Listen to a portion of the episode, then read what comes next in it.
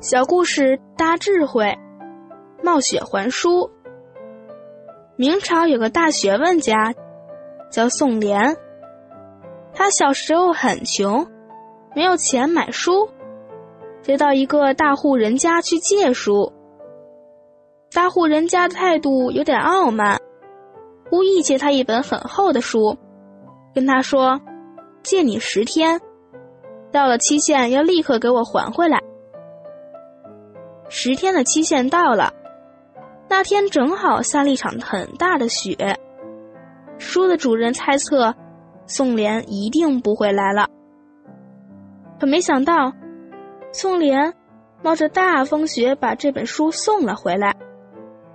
大户看了也很感动，就对宋濂说：“往后我们家的书你都可以借。”建立了信用。对自己会有很大帮助，所以我们应当效法先贤，努力成为一个讲诚信、讲道德的人，这样世界才会更美好。